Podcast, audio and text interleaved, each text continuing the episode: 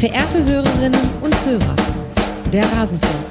Eigentlich immer wollen wir die Menschen mitnehmen, wir wollen sie emotionalisieren, wir wollen ein Teil auch dessen sein, dass wir Freude vermitteln können, gerade auch in Zeiten, wo alles nicht so, so lustig und so schön ist. Das haben wir bei der EM schon gesagt. Und wenn wir ein bisschen ein Lächeln schenken können und wenn wir auch Werte darstellen können, wenn wir Vorbilder kreieren können, weil wir bereit sind, ähm, an und über unsere Grenzen zu gehen, Herausforderungen anzunehmen in allen Bereichen, dann tun wir das gerne. Alles zum deutschen Nationalteam. Damit hallo und herzlich willkommen zur Schlusskonferenz nach dem Deutschlandspiel gegen Kolumbien. Vor 40.499 Zuschauerinnen muss sich Deutschland 2 zu 1 gegen die, das Team aus Kolumbien geschlagen geben.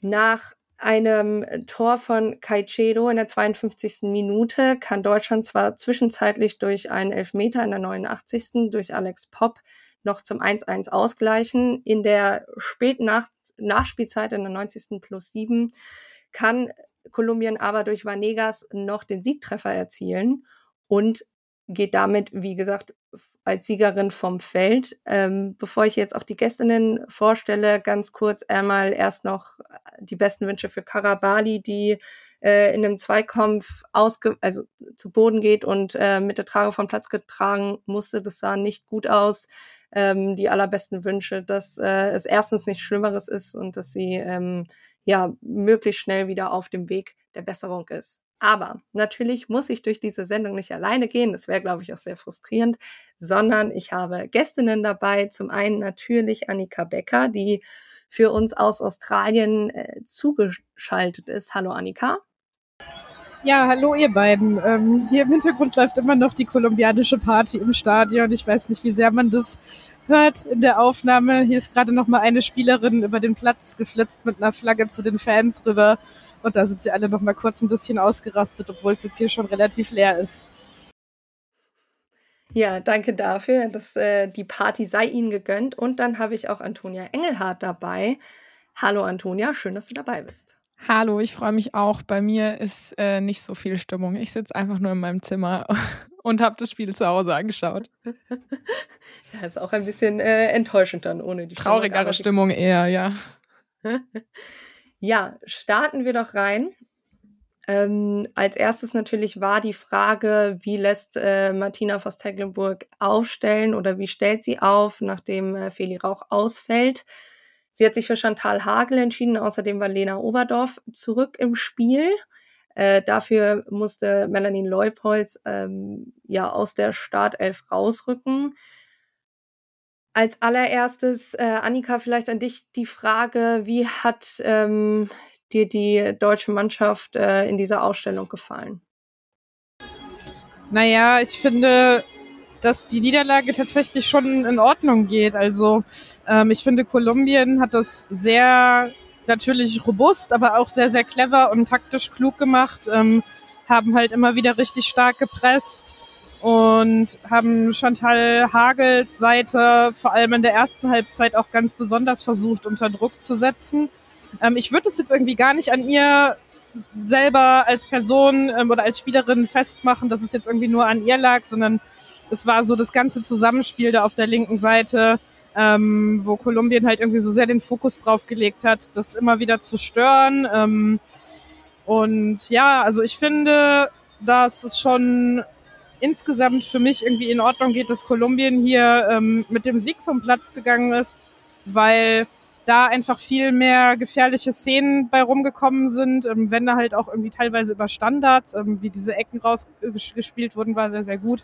Und Deutschland dagegen, fand ich, hat es irgendwie lange Zeit nicht geschafft, so richtig in den 16er reinzukommen. Ähm, aber wie habt ihr das denn gesehen? Ja, Antonia, ich würde die Frage einfach mal an dich weitergeben. Ja, ich würde dir auf jeden Fall zustimmen. Ich finde, das ist auf jeden Fall ein sehr verdienter Sieg für Kolumbien. Man, die hatten einfach, finde ich, eine ganz andere Energie auf dem Platz als Deutschland. Äh, da will ich, will ich jetzt nicht sagen, die Einstellung oder die Energie von Deutschland hat nicht gepasst, aber man hat es einfach in so vielen Situationen gesehen. Ähm, Kolumbien ist immer im, im Zweikampf immer zu zweit drauf, hatte immer irgendwie noch den Fuß dazwischen. Die Deutschen haben wirklich versucht, äh, auch sie haben, Kolumbien hat es immer eng gemacht, egal auf welcher, also wo auf dem Spielfeld sie sich befunden haben, vor allem im Mittelfeld und an den Außenlinien. Ähm, und immer wenn Deutschland sich versucht hat, da rauszuspielen, was sie auch manchmal geschafft haben, clever und so, aber immer kam dann irgendwie noch ein Fuß dazwischen. Also an sich hat man Kolumbien einfach angesehen, die wollen das Ding heute gewinnen und die haben richtig gekämpft. Und ähm, zu Hagel, also äh, fand ich äh, an sich auch eine gute Idee und finde, hat das, hat Rauch auch ganz gut ähm, ersetzt. Ähm, auf Linksabwehr natürlich auch sinnvoll als Linksfuß. Ähm, aber nach, nach vorne hatte sie, finde ich, nicht so viele Aktionen und war eher defensiv solide. Und da äh, würde ich Annika auch zustimmen, ähm, hat man einfach gesehen, wie Kolumbien immer und immer wieder mit teilweise drei, vier Spielerinnen die Seite beackert und ähm, immer wieder hochpresst, hoch anläuft. Und Hagel hat es ganz gut gemacht, finde ich, hat auch vor allem ihr Stellungsspiel daran, daran angepasst.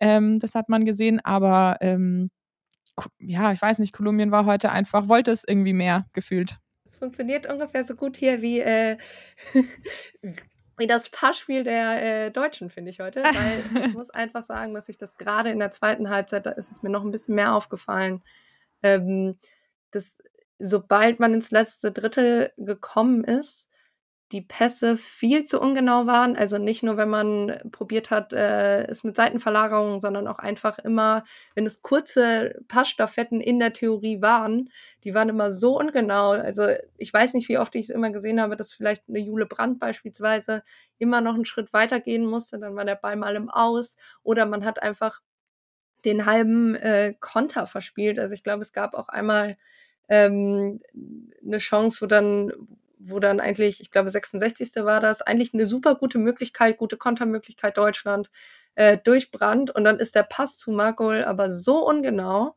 dass einfach diese komplette mögliche Überzahlsituation gestört war und dann, wie ihr, da würde ich euch komplett zustimmen, Kolumbien hat das dann einfach richtig gut gemacht. Die haben stark da reingespielt, die haben stark immer wieder auch die Passwege zugemacht und haben, ich finde, auch am Ende komplett verdient gewonnen, weil sie eben auch in jeder Situation, also ich hatte das Gefühl, ein Konter von Kolumbien war direkt viel gefährlicher, gerade über Ramirez, die Schnelligkeit, die die mitgebracht hat, ähm, war extrem gut. Und ähm, ja, ich glaube, da, da gab es einfach zu viele Fragezeichen ähm, bei Deutschland. Ich würde einmal auf die Wechsel zu sprechen kommen, weil zur Halbzeit ähm, hat Martina Voss Tecklenburg dann ja Nüsken für Dawson gebracht, in der 67. Schiller für Margol und dann in der 76. Anjomi für Bühl. Hat euch da vielleicht noch beispielsweise, ob man, ob man nochmal mit Schiller und, und Freigang es vorne probiert hätte, etc., hättet ihr euch da eventuell noch andere Wechsel gewünscht? Antonia, ich fange mal mit dir an. Also zum einen äh, finde ich, äh, wollte ich zum Innenverteidigungswechsel sagen, das ist natürlich irgendwie was, was in einem Spiel, vor allem in der Halbzeit, ähm, äh, was verletz verletzungsbedingter Wechsel, ist immer was, was ein bisschen Unordnung reinbringt in der in der Verteidigungskette, in der Viererkette. Das finde ich aber haben sie eigentlich fast ähm, nahtlos kompensiert. Also ich finde, Nüskin hat schon sicher gewirkt. In ein zwei Situationen habe ich mir gedacht, ist sie vielleicht etwas inkonsequent reingegangen, beziehungsweise hat den Ball dann so geklärt, dass er dann doch wieder bei der Gegnerin gelandet ist im Halbfeld Mittelfeld irgendwo, ähm, was vielleicht ein bisschen unglücklich war, aber ich denke, das war vielleicht einfach auch anfängliche Aufregung.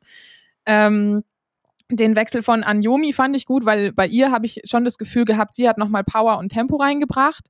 Ähm, und ähm, was ich auch, was wäre, was ich bei euch in eurem Podcast gehört habe von letztem Spiel, auch was ihr angesprochen hattet mit Schiller und Pop als Kombination, da hatte ich mich auch eigentlich drauf gefreut und fand das eigentlich auch, also als Schiller dann reinkam, ähm, äh, wieder interessant. Ähm, kam mir aber irgendwie zu wenig. Also ähm, Schüller war zwar immerhin da, die Strafraumbesetzung, also, also habe ich das Gefühl, sie war die Einzige, die so ein bisschen äh, immer da war, als äh, im 16er, als ähm, dann mal eine Flanke von außen kam.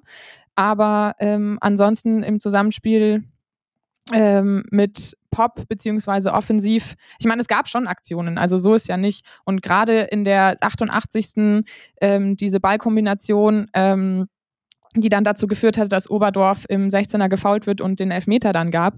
Ähm, da hat man ja auch Schüller wieder präsent gesehen, wie sie mit der Hacke dann nochmal den durchgesteckt hat. Ähm, aber, also, vielleicht hätte Freigang nochmal mit ihrer Kämpfernatur da nochmal ein bisschen Schwung reingebracht, habe ich mir so gedacht. Ja, ich glaube, ähm, Laura Freigang sollte eigentlich auch eingewechselt werden. Dann gab es aber den Elfmeter und dann wurde sie nochmal zurückgeschickt. Ähm, ich habe das mit Schüller, was du gerade beschrieben hast, ähnlich gesehen. Also ich fand es sehr nachvollziehbar, dass Lina Magul ausgewechselt wurde. Die hat mir heute nicht gut gefallen. Ähm, hat halt sehr oft den Ball irgendwie verschleppt, das Spiel langsam gemacht, hatte halt auch einige von diesen ungenauen Pässen drin irgendwie. Hat natürlich auch einige Fouls gezogen, ähm, aber ja, also gerade in der zweiten Halbzeit hatte ich mir da von ihr mehr erhofft, deswegen habe ich auch an Freigang oder halt eben Schüller gedacht. Und was Lea Schüller gut gemacht hat, finde ich, war halt einfach nochmal so eine frische physische Präsenz auch irgendwie reinzubringen. Die hat hier, ich weiß nicht, ob man das im Fernsehen gesehen hat, irgendwie einen super krassen Sprint hingelegt, vom 16er einmal so quer runter zur Seitenlinie, um den einen Ball noch zu erlaufen. Ähm, das war sehr beeindruckend. Aber ja, also mir hat halt irgendwie auch neben Jule Brandt noch so ein anderes spielerisches Element gefehlt, weil es einfach sehr viele enge Räume war. Ähm, Kolumbien hat das Spiel sehr, sehr eng gemacht. Und Jule Brandt war irgendwie so die einzige, bei der man das Gefühl hatte, die kann da irgendwie mal so durch zwei, drei Spielerinnen durchgehen oder vielleicht auch einen Ball durchspielen. Aber sie war dann halt auch immer irgendwie alleine und isoliert, ähm, relativ häufig.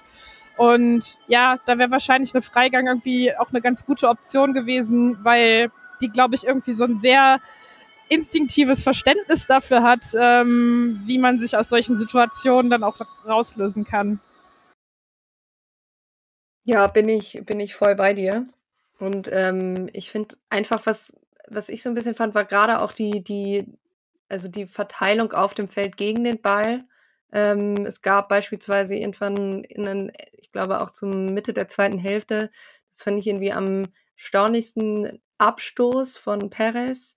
Und dann gehen Oberdorf und Hut beide zum Ball hin, ohne irgendwie eine Gegnerin in der Nähe. Und das kreiert dann natürlich Räume überall drumherum, wo man sagt, naja, das ist jetzt halt irgendwie unnötig, dass du zwei Spielerinnen auf einen Ball bindest, die ich als erstes, also wo ich erstmal von der Größe sagen würde, vielleicht die, nicht die Nummer eins, die ich dann in beide Personen in, in den Kopfball stellen würde. Okay, wenn der Ball da hinkommt, klar muss irgendjemand hingehen.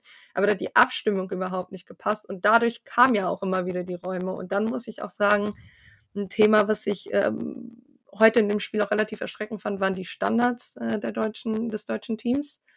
Ähm, da da gab es zweimal in der zweiten Halbzeit extrem gute Möglichkeiten. Ähm, ich glaube, einmal rund äh, nach, nach einer Stunde gibt es den, den Freistoß, äh, ach nee, gar nicht mehr in der 70. Entschuldigung, gibt es den Freistoß nach Faulan Devritz von Pop, der irgendwie, also kannst du viel Goal rausmachen, so hoch geht der. Und dann gab es immer wieder da, wo der, der fünf Minuten später, der geht auch direkt wieder in die Mauer. Ähm, dann gab es nochmal einen, wo es wo es dann für Lena Oberdorf erst irgendwie im zweiten Versuch im, im, im Fünfer, glaube ich, dann zu einer Chance kommt, aber dann auch direkt irgendwie drei Kolumbianerinnen um sie herum steht und sie natürlich auch keine wirkliche Anspielstation hat. Und da habe ich mich gefragt, also die, die Kolumbianerinnen hatten schon einen guten Plan, wie sie dagegen auch vorgehen sollen. Gleichzeitig finde ich aber auch, dass, dass man bei Deutschland irgendwann so eine gewisse, ja, also ich möchte nicht aufgeben sagen, aber das, wirkte irgendwann so ein bisschen planlos. Äh, Annika, hast du es ähnlich gesehen? Ja, schon. Also es haben so ein bisschen die Varianten gefehlt. Es gab irgendwie einmal, ich meine, das war eine Ecke und kein Freistoß.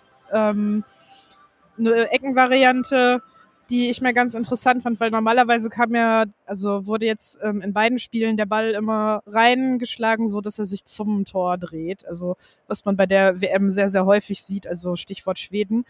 Ähm, und da gab es aber dann mal eine Ecke, die war halt sehr scharf, sehr flach, so vorne auf den kurzen Pfosten gespielt und da ist dann letztendlich nichts draus geworden, aber man hat halt gesehen, dass die Kolumbianerinnen nicht damit gerechnet haben, auch die Torhüterin hat nicht damit gerechnet.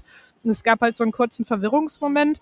Und ich glaube, solche Variationen ähm, hätte ich mir mehr gewünscht. Also auch bei den Freistößen, dass man vielleicht nicht, wenn da sechs Spielerinnen in der Mauer stehen, draufkloppt, sondern irgendwie guckt, ähm, den Pass einmal quer rauszuspielen und dann steht vielleicht eine andere frei und kann irgendwie zur Grundlinie durchgehen oder so.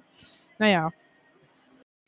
Was mir auch noch aufgefallen ist, ist, dass Kolumbien halt auch extrem konsequent ähm, mit allen verteidigt hat. Also da gab es ja teilweise die meisten Defensivszenen, oder waren sie zu zehnt oder zu neunt im Strafraum ähm, und haben sich wirklich in jeden Ball da irgendwie rein. Also es gab auch sehr, sehr wenig Möglichkeiten oder Situationen für deutsche Spielerinnen, die sich dann mal eine Schussposition erarbeitet haben oder so. Und selbst wenn sie dann mal zum Abschluss gekommen sind, ist er meistens hängen geblieben in der Gegenspielerin. Also es gab echt ähm, es gab insgesamt, glaube ich, 14 Torschüsse der deutschen Mannschaft, aber ähm, die Kolumbianerinnen waren einfach mit 100 Prozent äh, in der Verteidigung dann immer da. Und ähm, zum Thema Ideenlosigkeit hab, ist mir auch noch aufgefallen, dass einfach viele, ähm, also gerade in der zweiten Halbzeit, ich finde, die erste und die zweite Halbzeit haben sich nochmal ziemlich unterschieden, auch von der Einstellung der deutschen Mannschaft her oder von dem Auftreten der Deutschen.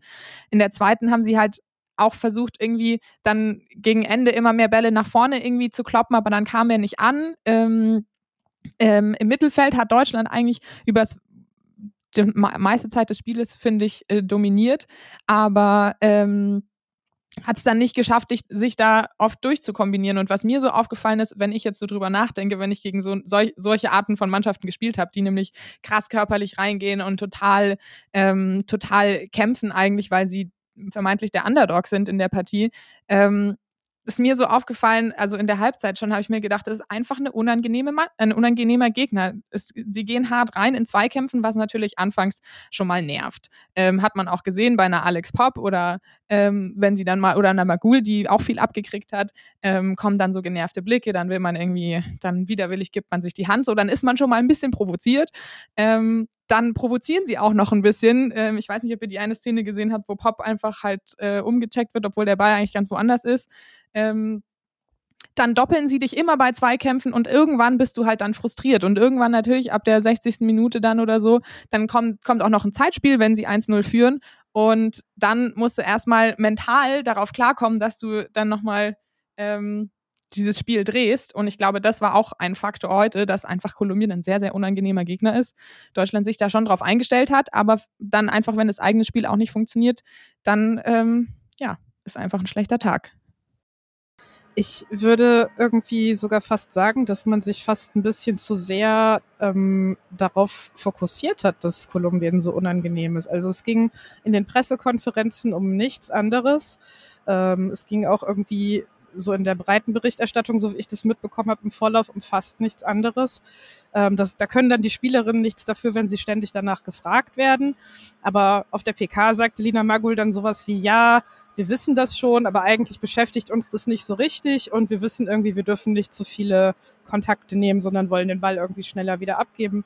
Aber ich finde, im Spiel wirkte das dann halt schon so genau, wie du das beschrieben hast, dass es natürlich im Kopf anfängt zu arbeiten, ähm, dass man dann auch irgendwie selber vielleicht nochmal anders reingeht, als man das sonst machen würde. Und ähm, dass man vielleicht selber aber auch ein bisschen schneller fällt, ähm, um dann irgendwie die Schiedsrichterin in eine gewisse Richtung zu beeindrucken.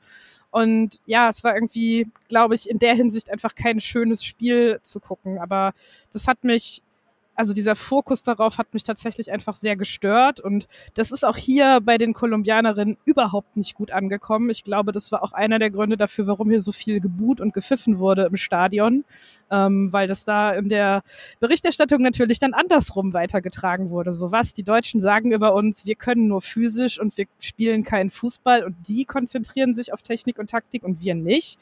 Ja, wenn man über diese ganze, das ganze physische, also man kann ja schon immer sagen, eine Mannschaft kommt halt übers physische, weil das einfach ein Teil eines Matchplans ist. Das kann ja trotzdem sein, aber wir haben ja eben auch gerade heute dann auch von Kolumbien gesehen, ähm, klar kann man sich dann mal die Räume schaffen. Ähm, ich finde auch persönlich, dass Kolumbien es in der zweiten Halbzeit ähm, spielerisch auch nochmal etwas besser gemacht hat, einfach. Also ich fand der Spielfluss in der ersten Halbzeit von Kolumbien war auch selber nicht so da. Das war in der zweiten Halbzeit dann noch besser, aber da fand ich es halt, wie gesagt, einfach extrem stark, wie sie ähm, Ramirez dann einfach immer wieder bekommen, es hinbekommen haben, sie immer wieder in Szene zu setzen.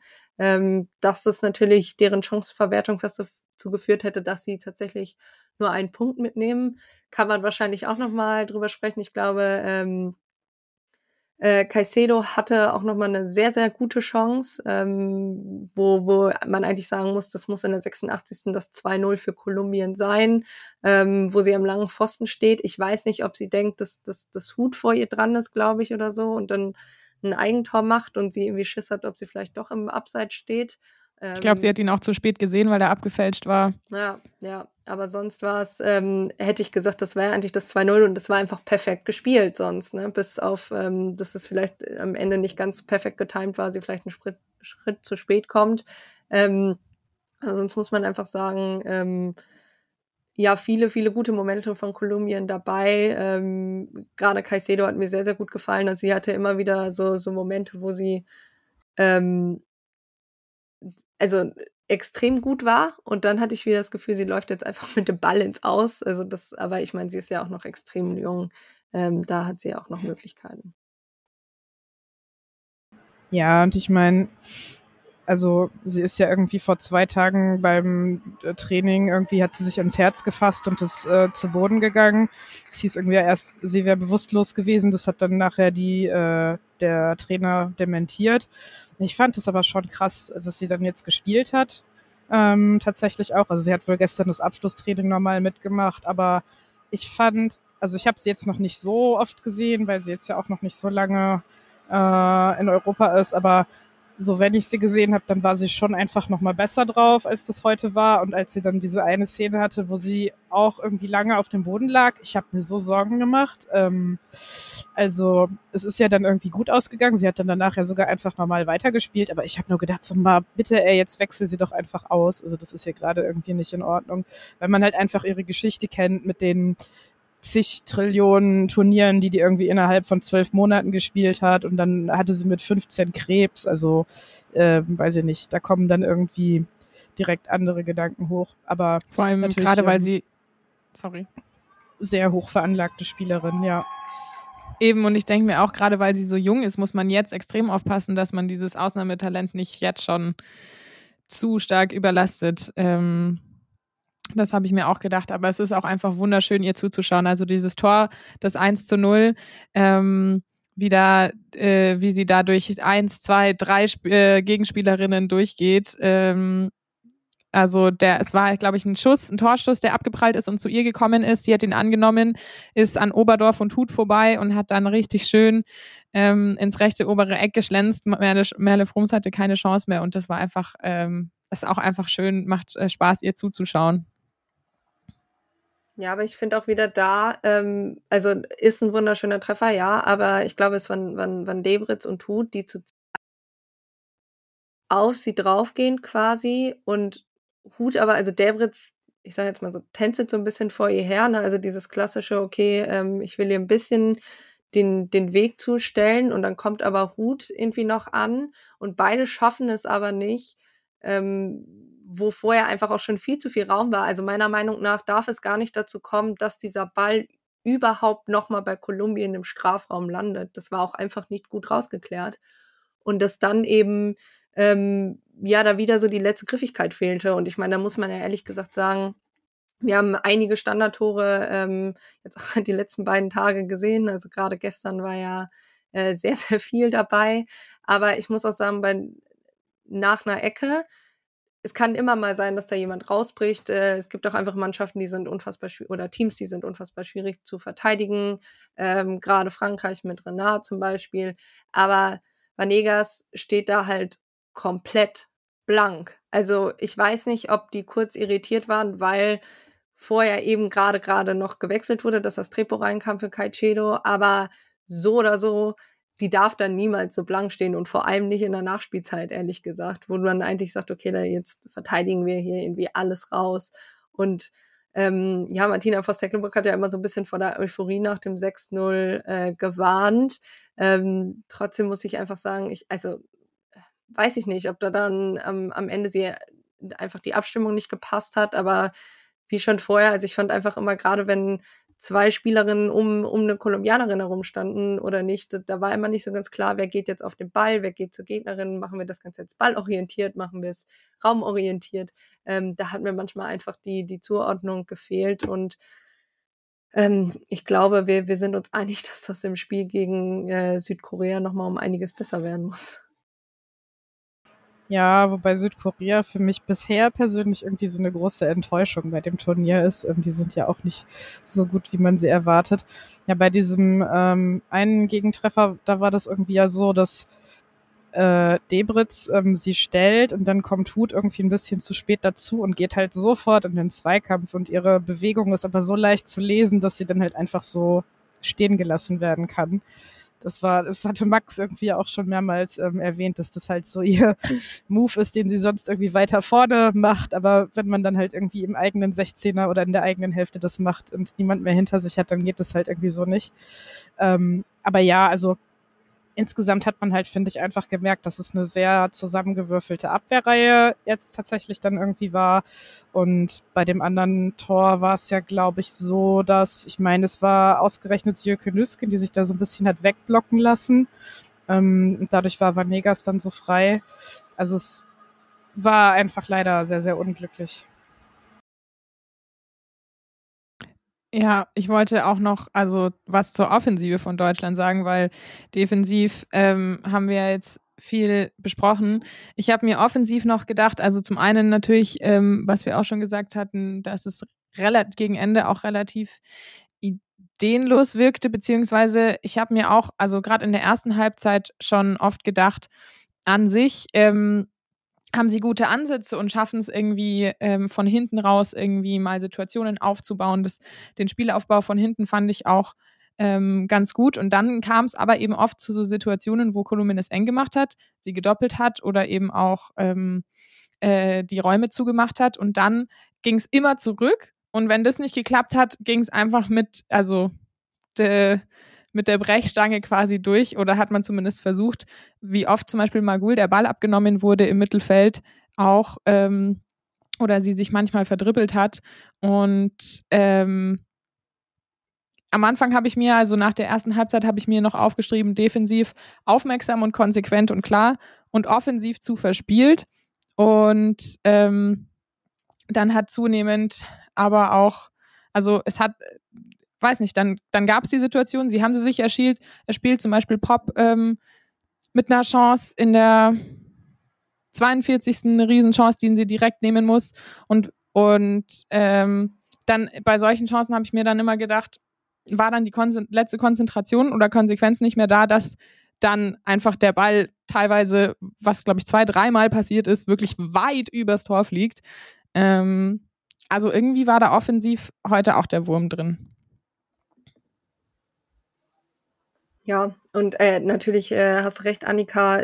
Südkorea ist definitiv, glaube ich, nicht da, wo wir sie vielleicht einfach von außen erwartet haben, aber trotzdem ähm, geht es ja auch darum, sich nach außen gut zu präsentieren und ähm, dass man einfach eine, eine vernünftige Leistung im letzten Gruppenspiel irgendwie noch auf den Platz bringt. Und ja, also wie gesagt, ich glaube, für mich war wirklich dieses, dieses Passspiel das, was mich am, am meisten schockiert hat äh, in der zweiten Halbzeit, wo man wirklich irgendwann wusste, okay, irgendwie ist sowieso immer eine Kolumbianerin da und dann wurde, wie ihr es auch gesagt habt, wurde es mit dem weiten und hohen Ball probiert, aber dafür waren die Flanken auch einfach zu ungenau oder die, die Querpässe. Also es gab einen Pass, wo es eigentlich, also jetzt mal blöd gesagt, aber eine Unverschämtheit ist, dass er überhaupt ankommt äh, zu den Deutschen, aber dann, dann ist wieder der Pass zu steil und dann wird wieder, ich finde es ja an sich gar nicht so schlimm, die Grundlinien zu bespielen und da, ich sag mal, so ein bisschen Leben am Limit zu sagen und ihn immer